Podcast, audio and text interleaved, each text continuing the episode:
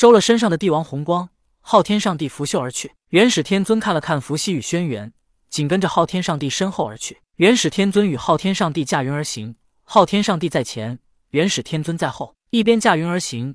元始天尊对昊天上帝说道：“陛下，女娲抢了那女孩，然后把她带到了火云洞，而如今三皇却不肯交出女孩，他们野心不小，想要把手伸进地府。当将将获得地府功德时，元始天尊曾派南极仙翁去寻找他，昊天上帝也派九龙岛四圣去找，所以。”元始天尊和昊天上帝都知道对方曾经为了江江做出的行动。当时元始天尊还以为是那陌生的圣人，也即是同天抢先一步带走了江江。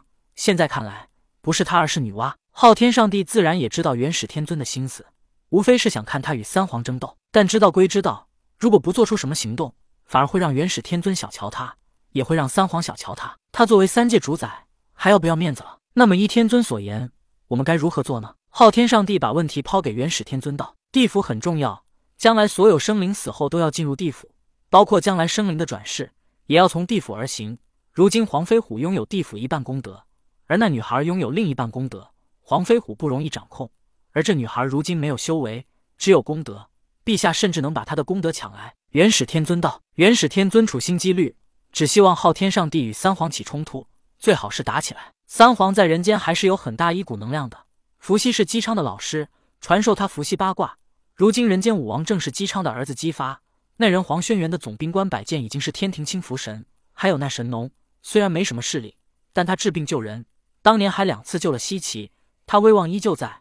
如果真的闹起来，恐怕三界就会陷入混乱当中。昊天上帝说道：“昊天上帝此时最需要的是三界的稳定。如今太白金星入了天庭，老子最起码表面上是自愿俯首称臣，但天庭封神的截教弟子还不容易掌控，所以。”此时，昊天上帝要做的，便是维护三界稳定，直到他通过太白金星招收人间修道成仙者入天庭之后，再慢慢的把这些人，包括元始天尊，都给一个个的收拾了。人心隔肚皮，元始天尊想不到昊天上帝在和他聊天之时，还想着怎么收拾他。陛下所言极是，三界一定要稳。元始天尊道：“昊天上帝怕三界乱了，元始天尊可一点也不怕。三界不稳，那是昊天上帝该头疼的事，跟元始天尊一丁点的关系也没有。”那么天尊是否有好方法来打击三皇以及女娲？昊天上帝又问道：“陛下，那三皇一直待在火云洞，他们的威胁其实很小。那女孩不可能一直会躲在火云洞，只要她出来，我们有的是办法对付。只是这女娲与我等一样，皆是圣人修为，而且她还可以自由行动，手中还有招妖幡与缚妖锁。虽然截教已经不在，许多大妖都已经归了天庭和西方教，但是通过招妖幡，女娲依旧能召唤天下群妖，所以。”想要打击三皇和女娲，就要想办法让女娲手中招妖幡无用。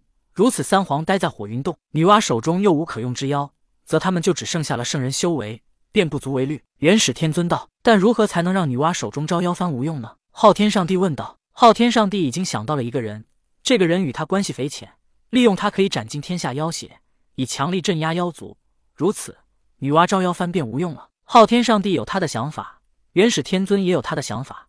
当初他想利用妲己等三妖来要挟女娲，但如今三妖的灵魂已经不知所踪，这个方法已经无用。那么剩下的方法，元始天尊想到了一个人。昊天上帝在想自己的人，元始天尊也在想他自己的人。想到这里，元始天尊对昊天上帝道：“陛下，臣想到了一人，利用他，必然能让女娲手中招妖幡无用。”昊天上帝以为元始天尊与他想到了一起，心中暗赞道：“元始啊，元始，你这么精于算计，包括朕的心意都想到了。”如果你不是对手，而是帮手，那该多好啊！虽然昊天上帝讨厌元始天尊，但对于他的算计，昊天上帝在内心还是十分敬佩的。不是他，谁能这么完美的算计通天，完成封神呢？无情无义才能无欲而刚。通过元始天尊的算计，让昊天上帝知道了他的无情无义，心中赞叹元始，但表面上昊天上帝却不动声色的问道：“天尊想到了什么人？”